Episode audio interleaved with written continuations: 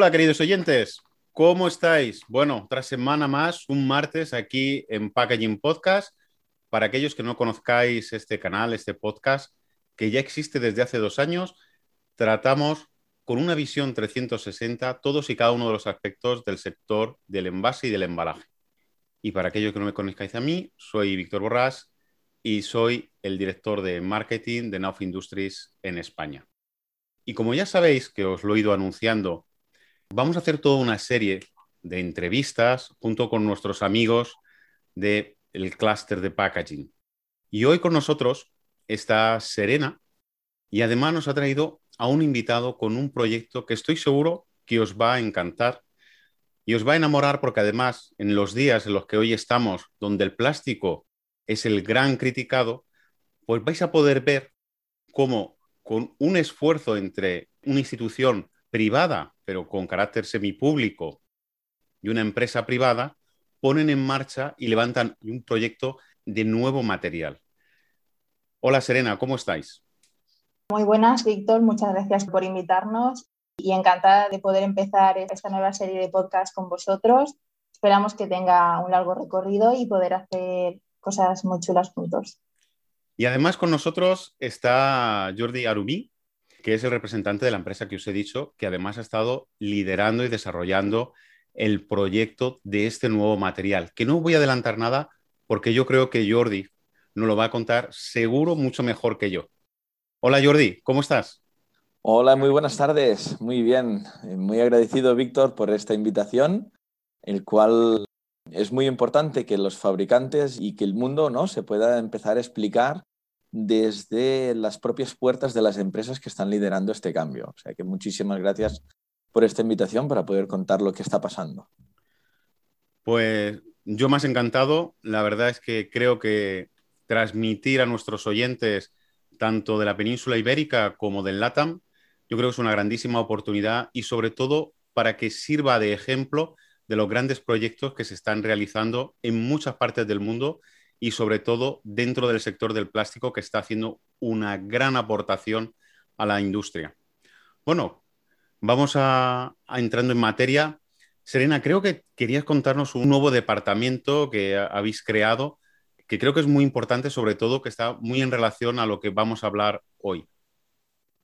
Pues sí, Víctor.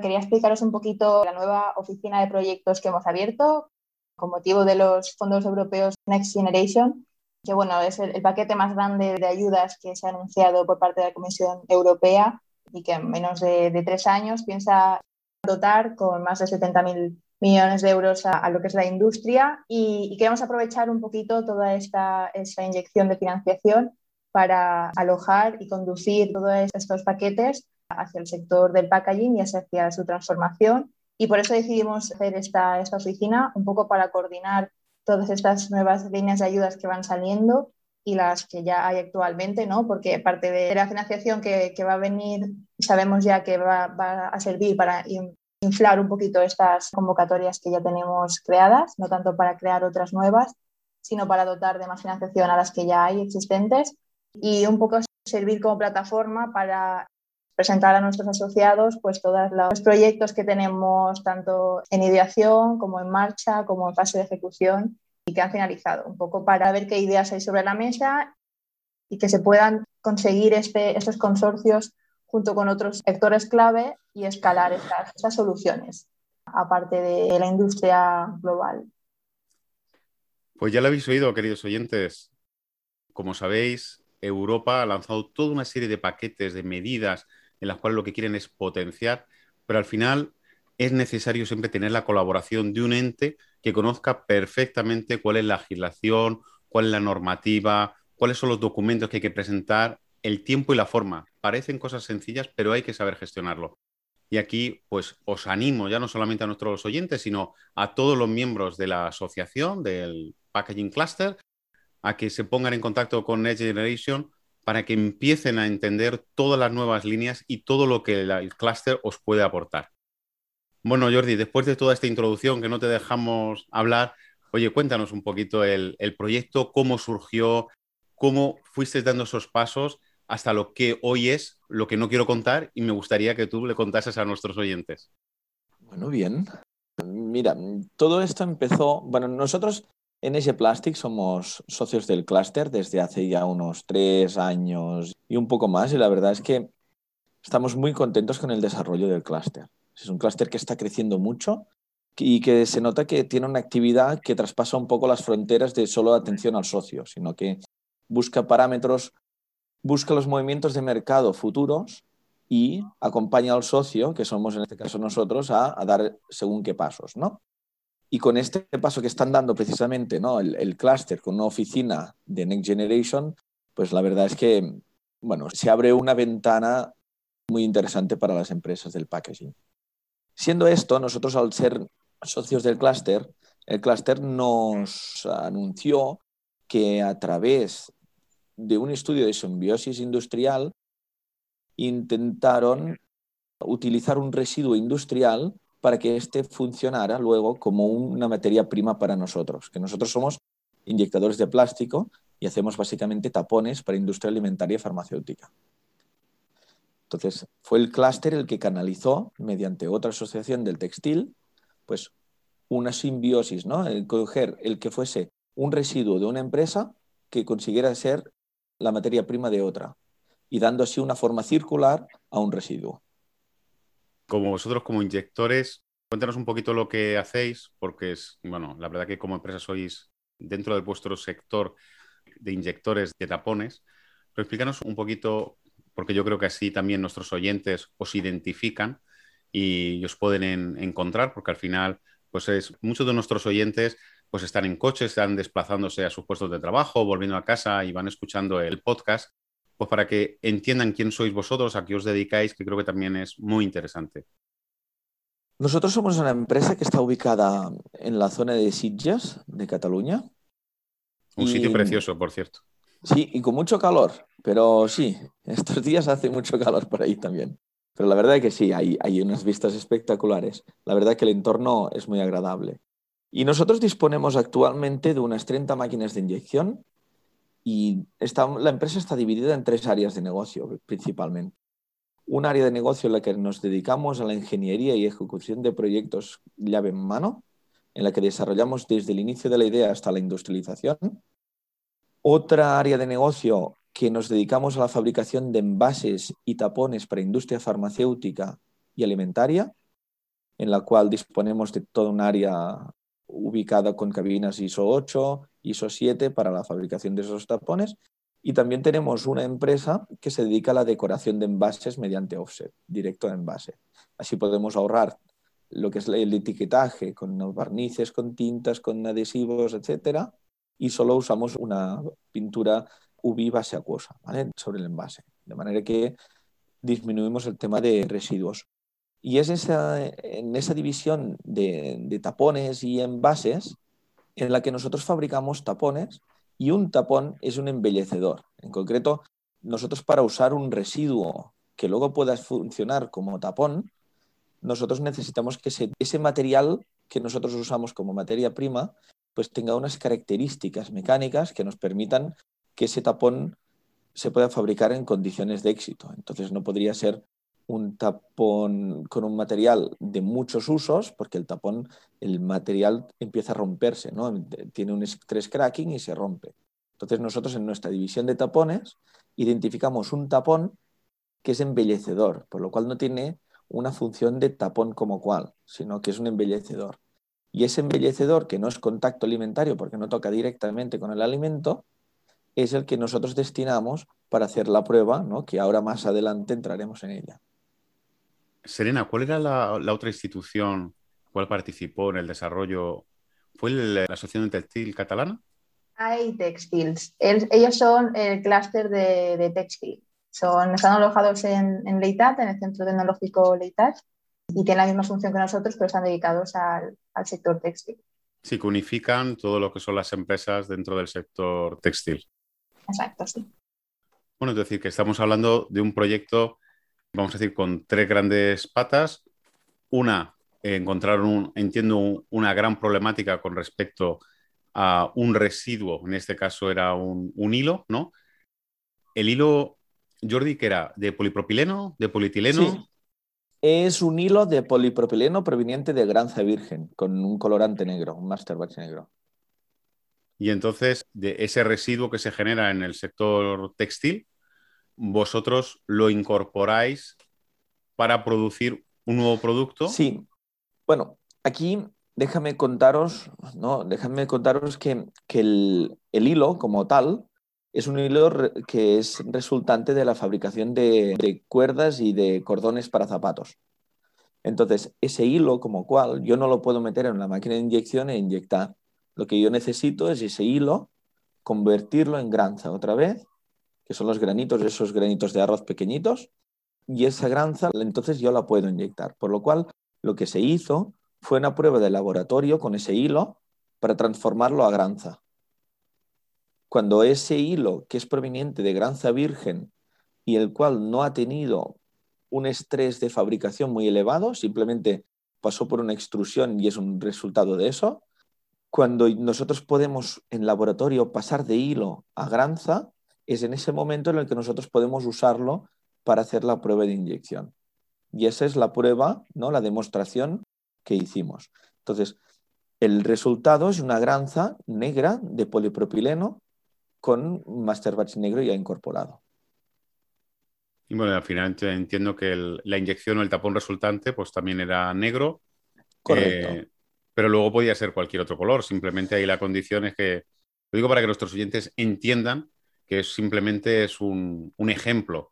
Al final. Correcto, es demostrativo. Es un ejemplo demostrativo. Al final, lo que se está buscando es que, en este caso del residuo textil, que es el, entiendo que es el fin o el objetivo del proyecto, es obtener de esos desechos industriales que suceden en todas las fábricas, pues volverlo a reincorporar en un nuevo proceso industrial. En este caso, vosotros lo habéis trabajado con el polipropileno. Entiendo que porque soporta mejor esas, esas tensiones de estrés que nos estabas comentando. Correcto porque tiene unas mejores propiedades que algún otro material plástico, para el objetivo, el nuevo objetivo que está indicado esa nueva materia prima, pues bueno, que es hacer un tapón decorativo, ¿no? tú, le llamas, tú le llamas un embellecedor, pues un tapón decorativo. sí, sí, sí. Que, pues. que para aquellos oyentes que no lo sepan, pues muchas veces nos lo podemos encontrar, por ejemplo, en las colonias, ¿no? Donde podemos ver que el tapón está compuesto como de dos elementos, donde hay como una superficie encima de lo que es el tapón que realmente hace la opción de, la, opción de cierre, que simplemente pues tiene una forma y embellece o transmite, o a veces puede ser una flor, otras veces puede ser una llama y ahí ya pues vais viendo alguna colonia que existe en el mercado que tiene alguno de esos embellecedores. Sí, en nuestro caso se trata de un tapón para las botellas de cava benjamines, esas típicas que se regalan en los aviones, y es como tú comentas, es un tapón que es de dos partes, es un sobretapón. Y ese sobretapón lo que da es la forma, cuando le ponen el capuchón de aluminio, es darle la forma como si tuviese un tapón, ¿no? el, de corcho de toda la vida del, del cava o del champán. ¿no? Entonces nosotros hacemos ese embellecedor para los benjamines, para los aviones. Bueno, antes aviones, ahora es consumo, han llevado este consumo de benjamines en casa, ¿no? Porque la verdad es que los aviones hay poco consumo ahora. Y entonces las condiciones técnicas de ese tapón pues no son extremas y nosotros podemos usar un residuo para fabricar ese tapón.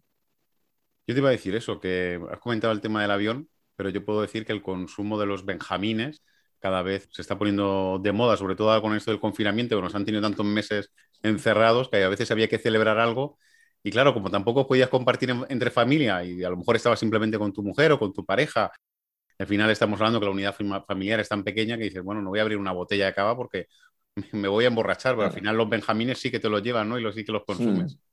Así es, así es. Y entonces, el hándicap, si me dejas entrar en el problema que nosotros tenemos ¿eh? con...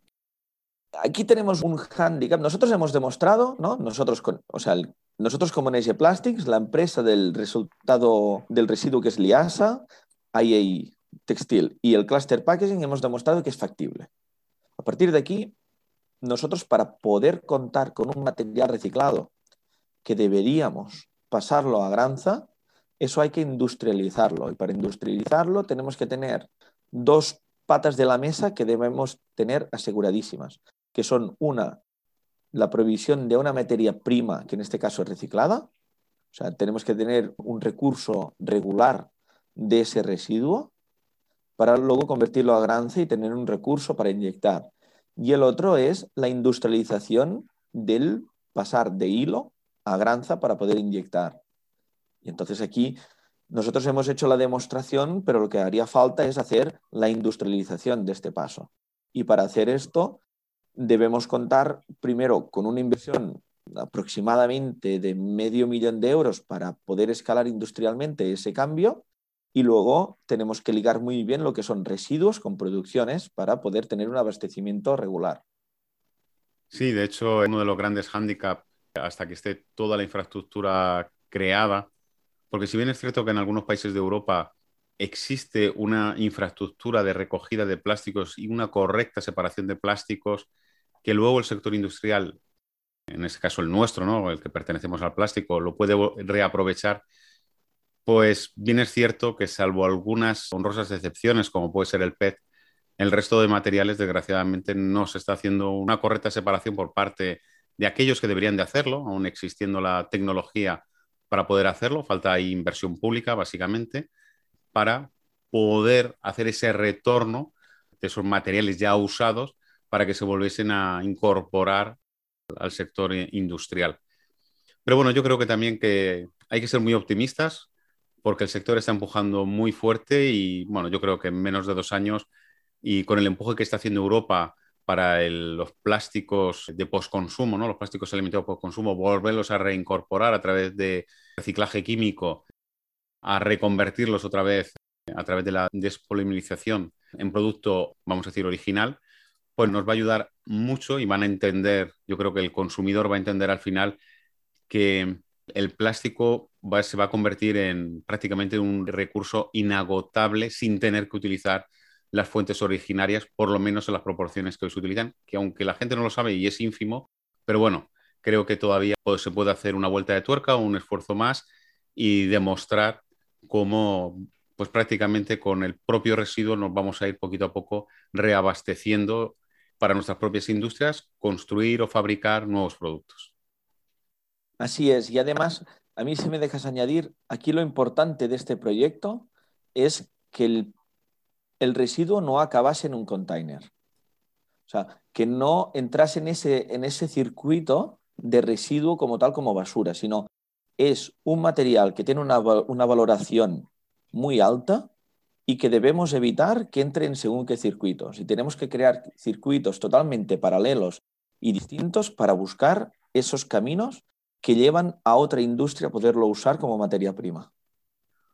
Pues entonces aquí hay que soltar una andanada, Jordi, y hay que decir a, nuestros oyentes, y si existe algún oyente que es fabricante, porque de hecho nos están oyendo unos cuantos fabricantes, pues transmitirles, oye, mira, si estás produciendo y tienes scrapping y tienes residuo industrial, oye, ponte en contacto porque seguramente podamos llegar a un acuerdo, a una solución para volver a reincorporar y producir un nuevo producto de lo que tú ahora mismo seguramente no puedas aprovechar porque no cumple las expectativas que tú necesitas para producir tu producto.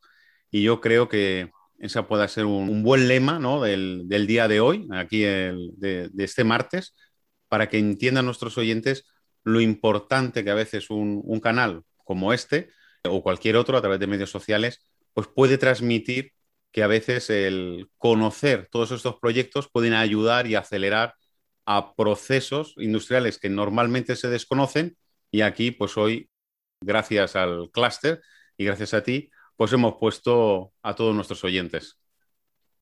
Así es. O sea que si alguno de, nuestros oyentes ¿no? de, este, de este podcast se quiere dirigir al clúster y hacer la consulta, pues yo creo que Serena estará encantadísima de recibir tales llamadas y tales mails. ¿Verdad, Serena? Sí, sí. No, yo eh, añadir simplemente, bueno, Jordi lo ha explicado muy bien el proyecto, nosotros estamos abiertos a todo tipo de, este tipo de llamadas y de demandas. Lo que queremos es eso, dar solución a, estos residuos que se generan ¿no? en, un sector como es el textil, que, es uno de los, por desgracia, los, más contaminantes y lo que más cuesta recuperar todo, esta, todo este residuo. Entonces, ver que sí que hay soluciones, que, que lo que hay que ver es cómo gestionarlas, cómo darle es como el siguiente paso, conectar y colaborar entre todos para que esas soluciones puedan tener cabida y tener una escalabilidad, como comentábamos antes, ¿no? que se puedan traspasar a otras, a otras empresas, ¿no? que no quede aquí solo la idea, ¿no? que esto el prototipo está, está hecho y la solución está, solo hay que industrializarla y darle, darle solución, darle salida.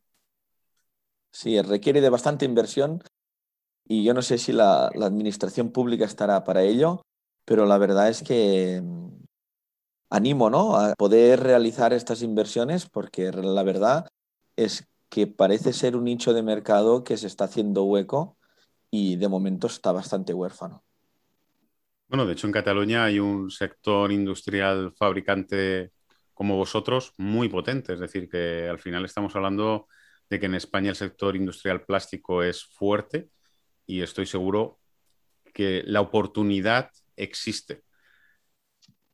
Yo aquí lo que os animo es tanto a los oyentes del clúster como a los oyentes de Podcast Packaging, pues animarles a que se pongan en contacto con Serena, entiendan la importancia de un departamento como Next Generation que va a ayudar a canalizar esas ayudas, incluso acelerar y poner en contacto, como aquí lo veis en este proyecto, entre institución pública, empresa privada o varias empresas privadas con un ente, en este caso un ente coordinador, y gracias a este nuevo paquete de medidas o ampliación, vamos a decir, de paquete de medidas, llevará a la realidad pues esas inquietudes que todo industrial tiene y quiere poner en marcha.